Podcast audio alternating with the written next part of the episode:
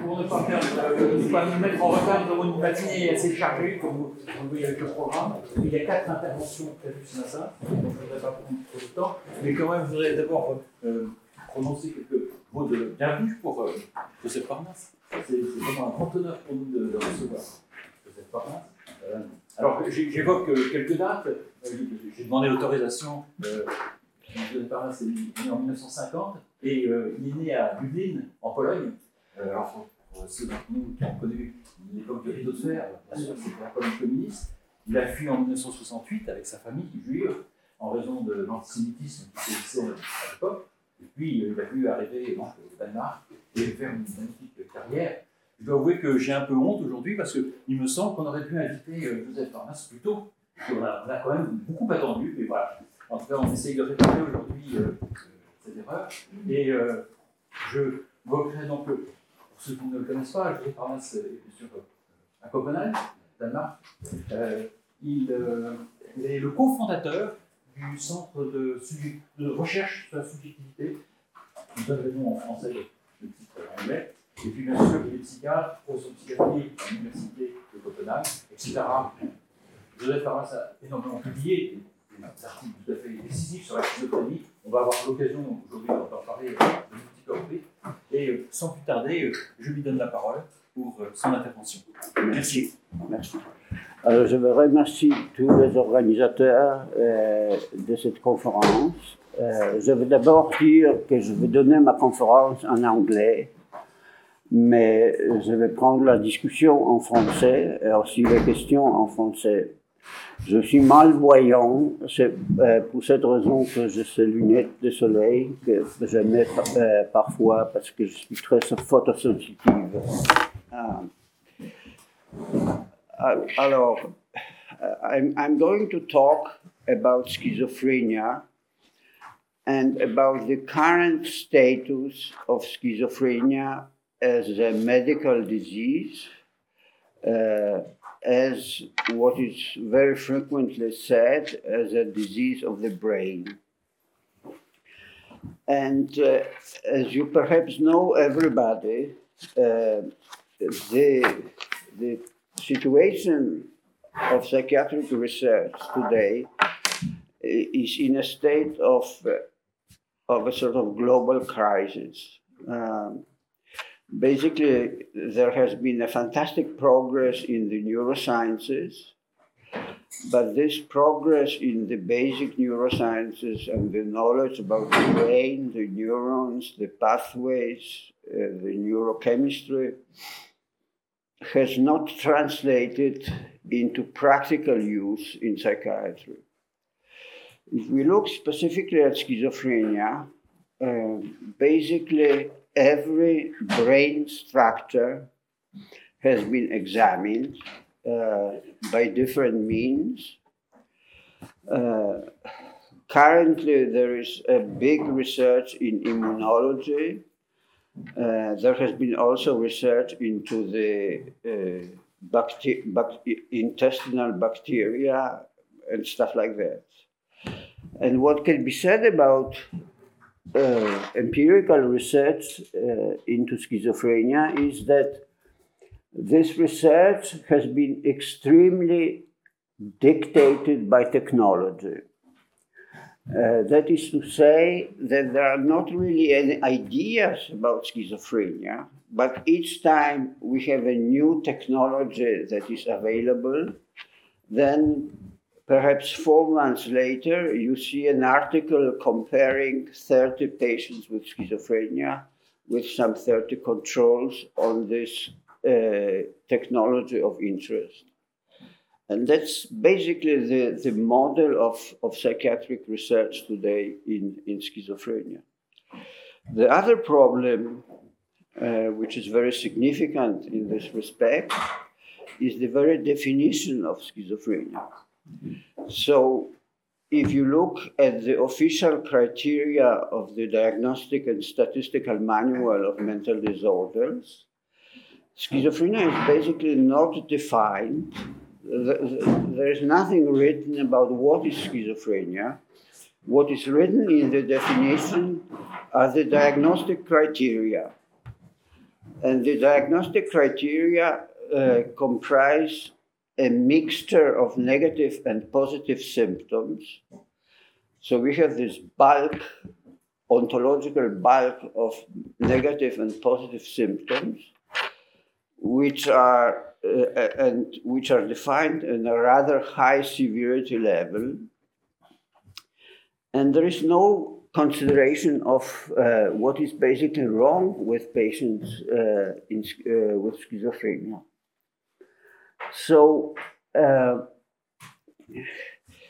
the idea is also in the treatment of schizophrenia is that if we take a, a patient with schizophrenia and we remove this ontological bulk of negative and positive symptoms, then there will be a normal person left behind.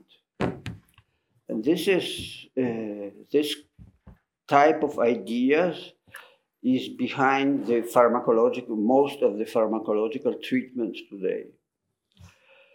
Uh, so in in this respect, our own research in Copenhagen uh, represents something different, which is also something which is uh, trying to get into the processes of mental causation. Uh, when I when I say mental causation, uh, it should not be understood as a sort of downward causation, but simply the evolution of symptoms on a phenomenological level on, or on a psychological level.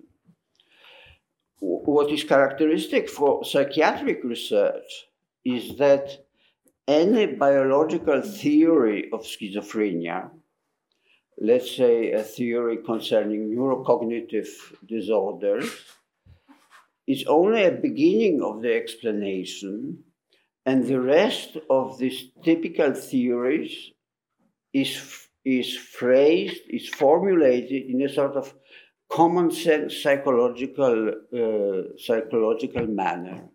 So, for instance, disorder of the thalamus leads to inadequate filtering of sensory data, and this leads to mental confusion, thought disorder, and so forth. This is a typical progression of a biological theory. Uh, so our own research in Copenhagen has basically started uh, as, a, as an orthodox uh, empirical research. Uh, I was a young doctor at an institution where the famous adoption studies of schizophrenia have been conducted, uh, which demonstrated that there is a familial most likely genetic aggregation of schizophrenia. And I participated in the Copenhagen high risk study, which was a study of 207 children of mothers who suffered uh, from schizophrenia.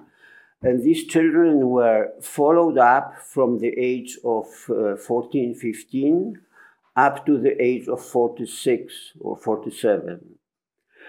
Uh, and, and the whole idea was to, to look at which early premorbid characteristics predicted later schizophrenia. So I was, I was lucky enough to become a part of this research program. And uh, one thing which uh, we found out was that in this prospective design, uh, inadequate emotional rapport during the psychiatric interview at the age of 15 was something that predicted later uh, schizophrenia spectrum disorder. It's perhaps nothing spectacular, but however, it was done for the first time in a, in a prospective manner. And that research uh, with these people, uh, offspring of schizophrenic mother, uh, was basically psychopathological research. And that's how uh, the whole idea of disorder of subjectivity in schizophrenia uh, was articulated in the very first place. Uh, I will mention here that by the end of the 1980s, I have met uh, Dr. Pierre Bovet of Lausanne, who became my very close personal friend and collaborator, and, he, and who was a source of a tremendous intellectual stimulation. I also collaborated with Louis Sass from Rutgers University in New Jersey. And he's also a friend, and uh, we had a lot of discussions, uh, a lot of uh, fights, I would say. We also spent some time in southern France talking about the notion of self. Uh, it was a very pleasant time sitting uh, in Saint Tropez and talking about Ipseity. And finally, I will mention uh, also my friend and colleague, uh, Professor Dan Zahavi, currently Professor Dan Zahavi, who is a philosopher at, uh, uh, at the University of Copenhagen, and who was the person who, whom I approached to ask what to read uh, at the moment when I was sort of confronted with the complaints of patients with schizophrenia. Um, so Zahavi was very helpful in this respect. He referred me to a Danish philosopher who is not a phenomenologist or was not a phenomenologist, Erik Klawonn, uh, who has published thing, uh, a few articles in English about uh, but who wrote a masterful uh, book about primary presence, about irreducibility of, of being me. Uh, so it was a very important book for me. And I, of, of course, also read uh, phenomenologists. I have read phenomenologists before without properly understanding everything, but anyhow,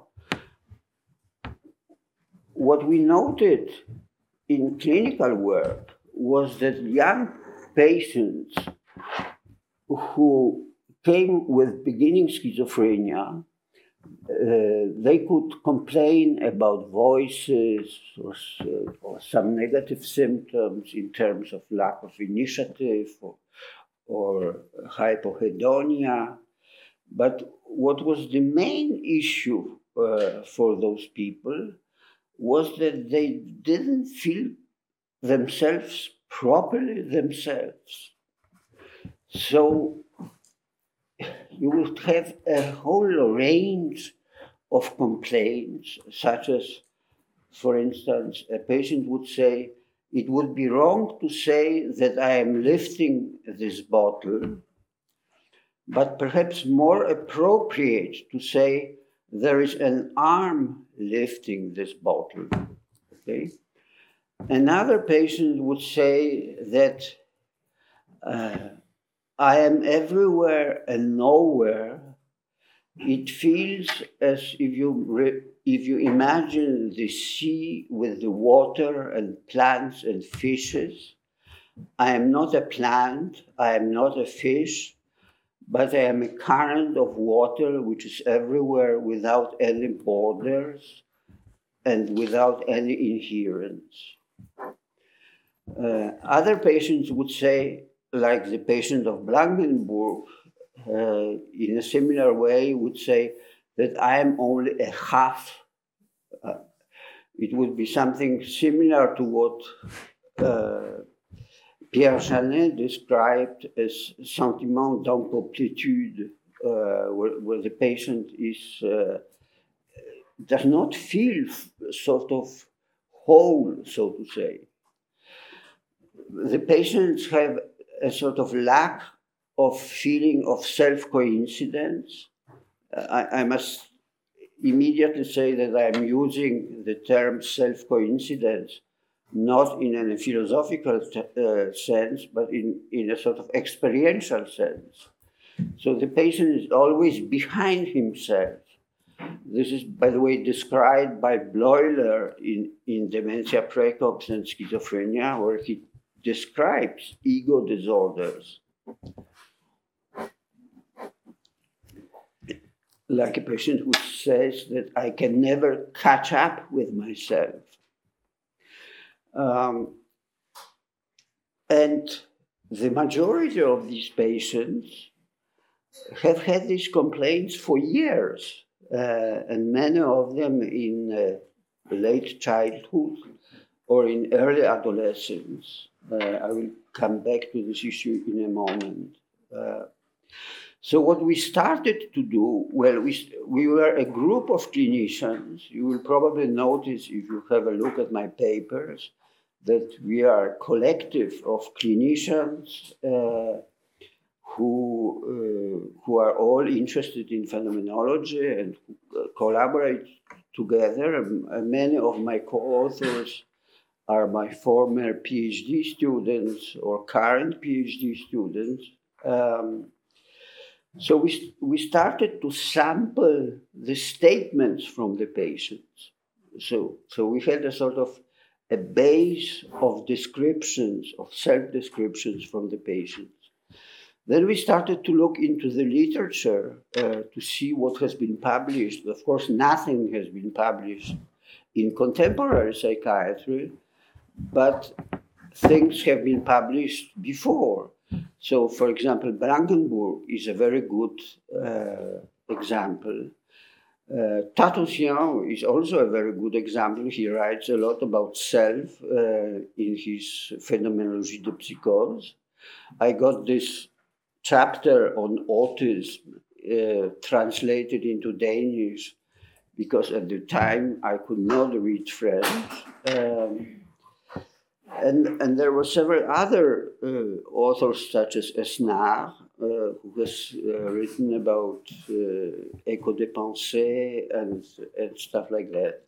We had also collaboration with the German group of Professor Huber, Klosterkötter, and Gross from Bonn, who worked uh, with the so called basic symptoms.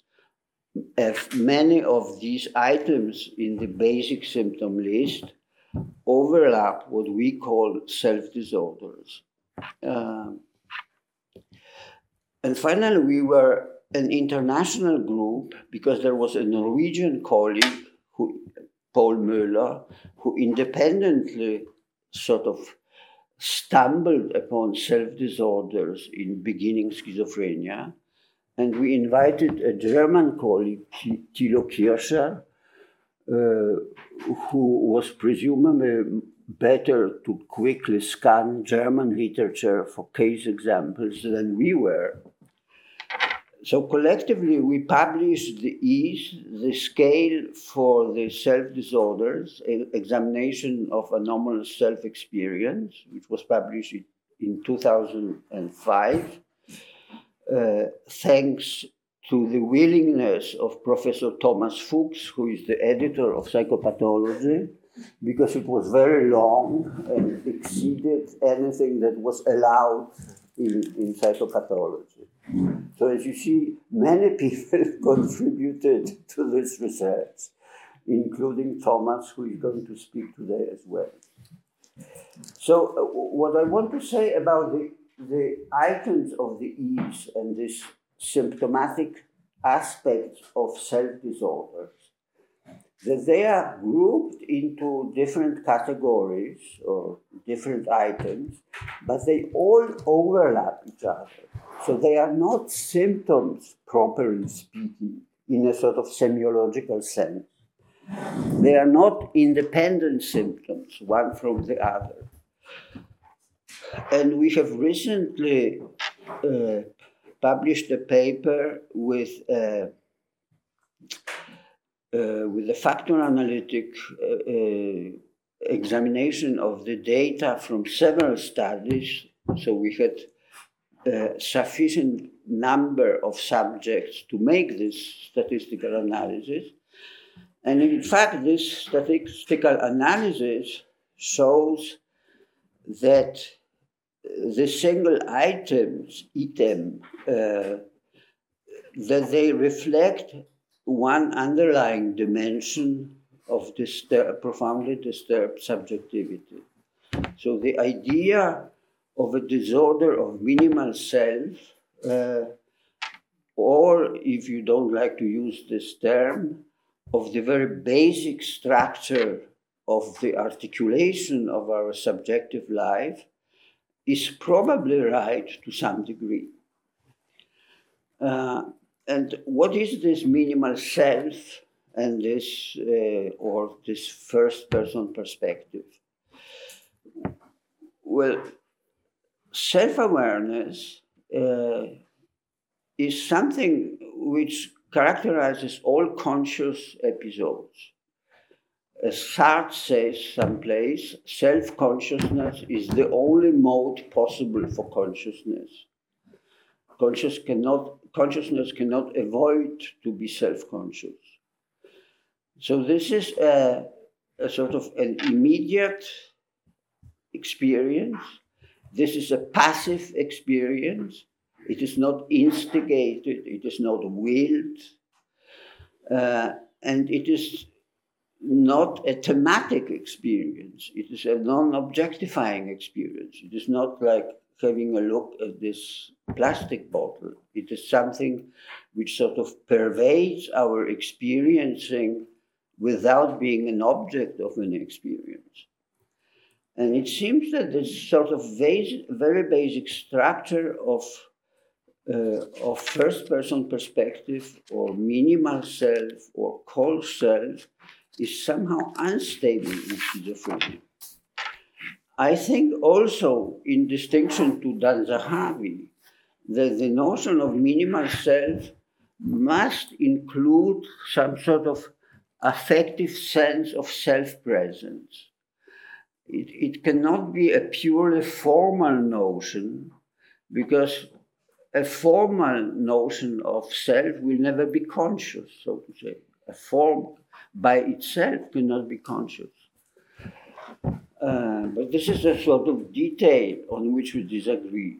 the other thing which I wish to emphasize, and which I said already alluded to, is that these disorders begin uh, in childhood or adolescence.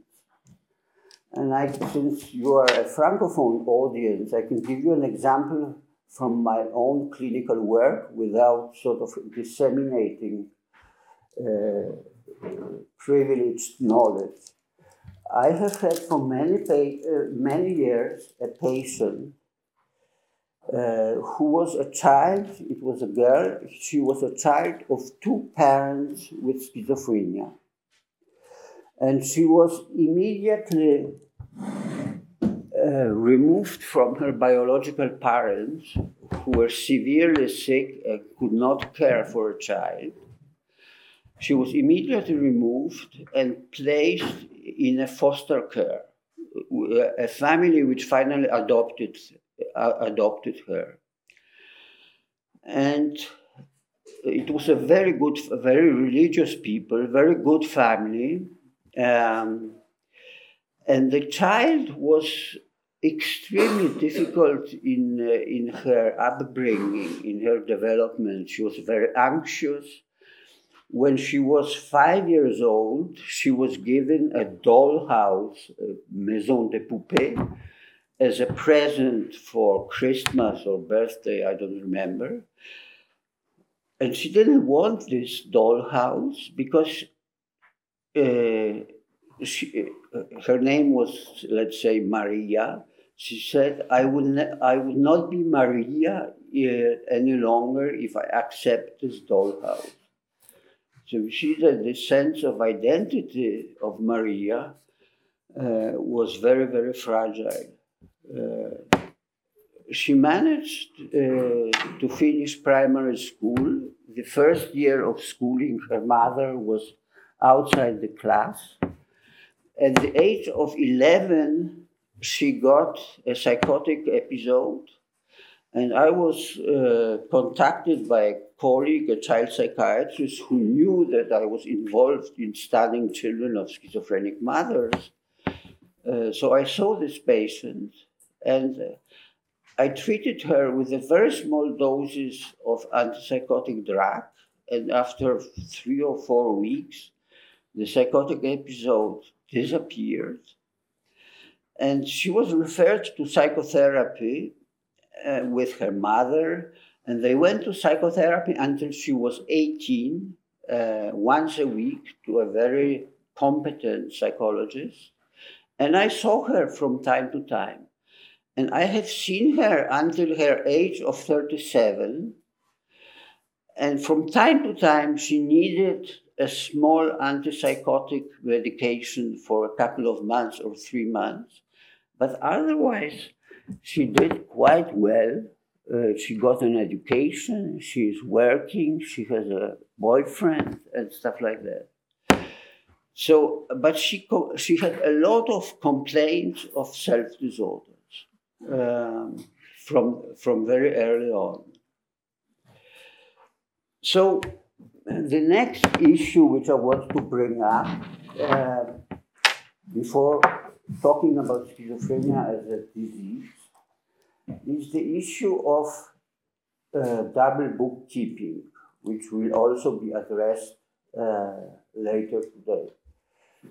Uh, so, double bookkeeping in French, double comptabilité, uh, is a term introduced by Bleuler uh, to designate the situation where the patient who is in a very severe psychotic state is nonetheless completely aware of what is going around him in the social environment. And Bleuler mentioned this phenomenon several times in his monograph on schizophrenia and also in, uh, in his textbook on psychiatry. And we have sort of uh, refocused on this issue in our clinical work on self disorders. So I will quote here uh, Professor Elyn Saks, who is an American uh, suffering from schizophrenia, and she has written a very uh, known book in the Anglophone world, which is called The Center Cannot Hold. It is her memoir of schizophrenia. It is a very important book because it has a little bit shaken the Anglophone model of a sort of brain disease uh, which, uh, which leads to some sort of rambling confusion in all cases. And she says, My life is like to have two trains on two separate tracks.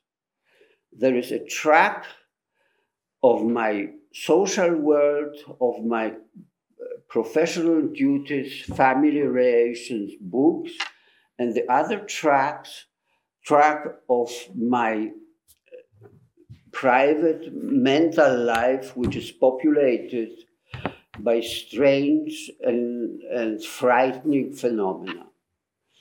So, what we have done uh, a systematic empirical study of this phenomenon of double bookkeeping. And in fact, the vast majority of patients with schizophrenia do have this sort of double ontological orientation. On the one hand, they are attuned to our social reality. They know that the table is the table.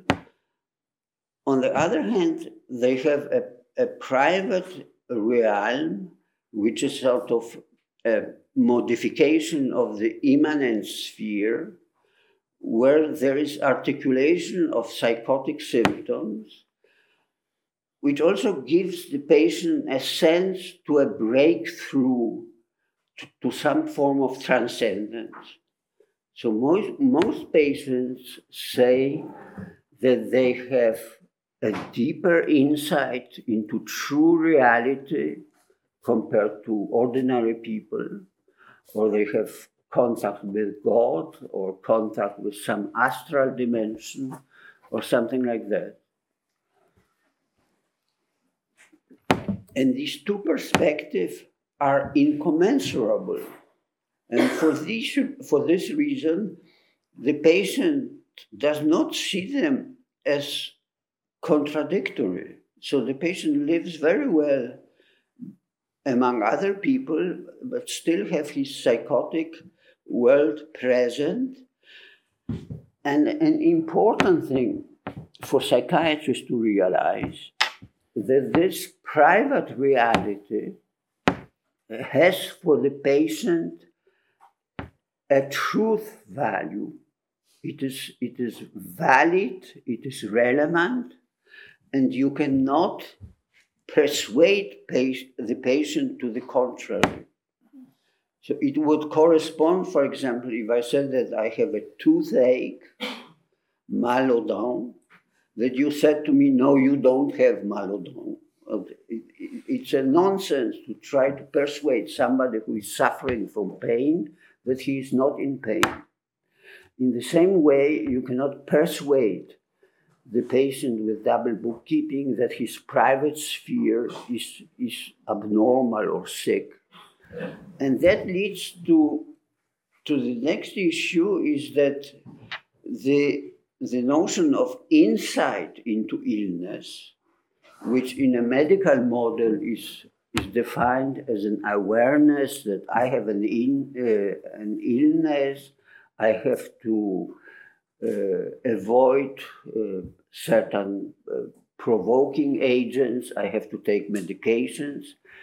That kind of insight presupposes an experiential distance between the subject and the illness as an object. In, in case of schizophrenia, you cannot have this uh, possibility for structural reasons because the psychotic uh, phenomena articulate themselves in the immanence of selfhood. So, uh, what, what the patients say about their own condition is that they feel best when there is a balance between their private reality and the social reality. Uh, when the private reality sort of invades social reality and there is complete psychotic breakdown, then of course the patient is very sick, is typically admitted to the hospital. So, um, this is a cardinal aspect of schizophrenia because it questions the whole picture of schizophrenia of remissions and relapses. Because even in remissions, the patient uh, lives in his psychotic world in a way that does not interfere with his functioning and relations to others. I will mention a vignette uh, where, where we had a training interview for some nurses. Um, and the patient was a patient with chronic schizophrenia on a depot treatment, and she was asymptomatic for several years. And she was talking about her psychotic episode, and her psychotic episode started with a feeling that her telephone was bugged. Uh, and from there, there was a sort of a cascade of psychotic symptoms. She was admitted and so forth. But it, it, is, it was all gone after medication and she was fine. And the interview stopped. The nurse who interviewed stopped there. And I was the supervisor. So I asked the patient, but Mrs. Hansen, what I do not understand is why was your telephone bugged in the very first place? And she said to me, You know what? I am asking this question to myself to this day. Okay? So, what we can see here is that the original psychotic experience is completely intact in her consciousness. It does not play any role in her relations to other others, but it is not it is not a way, so to say. So finally, I will I will summarize what can be so said today about schizophrenia. Well, one thing which we can say is that we don't know what causes schizophrenia. We know that there is a genetic factor, that there is, uh, there, at the moment, there are perhaps 300 polygenes that are involved in schizophrenia, uh, which cannot translate into anything useful from the medical point of view or any other point of view. The other thing we can say about schizophrenia is that uh, there is no, no real insight into illness as in the somatic disorders. So the doctors and the patients do not agree about the nature of the illness of the patient.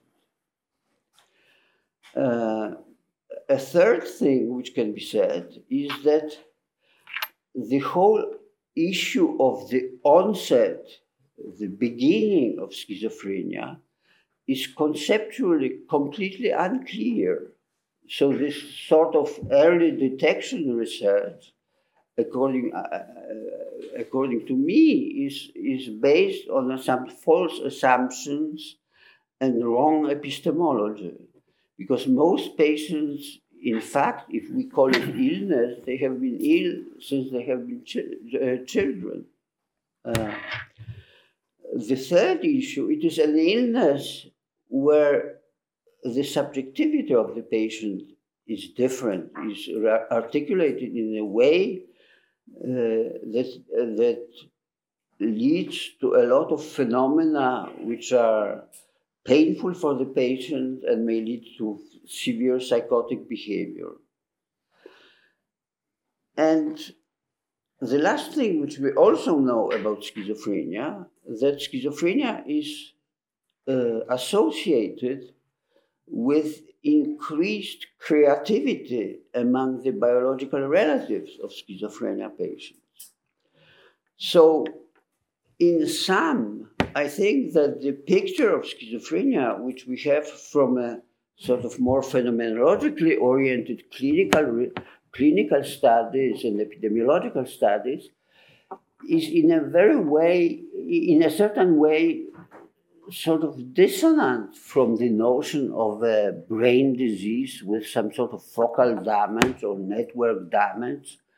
Uh, and I think it needs rethinking in, in these terms uh, for us in order to progress what kind of treatment we can offer to, to people with schizophrenia and one thing which I forgot to mention is that the course of schizophrenia is extremely variable. And there is nothing that indicates that these are different diseases. Although many people say it very frequently that it is an ensemble of different diseases, but there are no data on it. The course is very variable. There are people who are university professors and who fulfill criteria for schizophrenia. Uh, I have colleagues who are psychiatrists who do it also. So it's a very strange notion of a disease. So I think I will stop here. Thank you very much.